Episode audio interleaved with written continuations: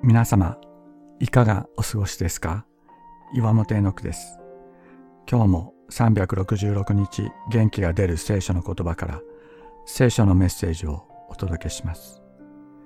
4月26日、絶望の時。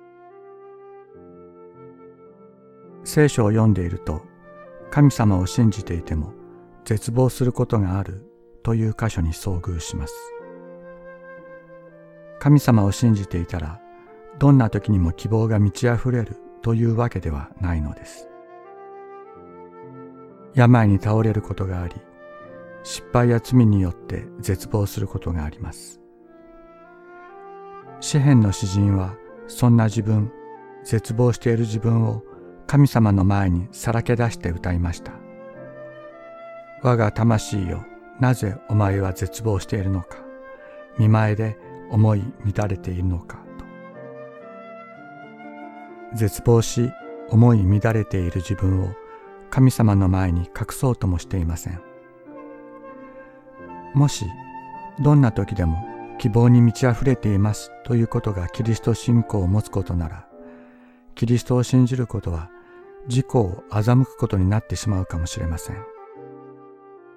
絶望する時には絶望し思い乱れる時には思い乱れます。それが弱い私たち一人一人の姿です。しかし、そんな私たちを受け止めてくださっているお方がおられます。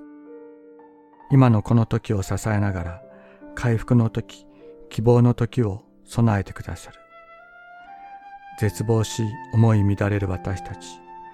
そんな私たちを見捨てずに握ってくださっている神様がおられるのです。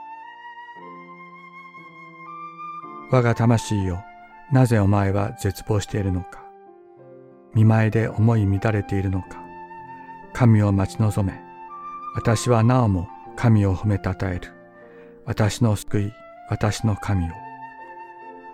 詩編42編11節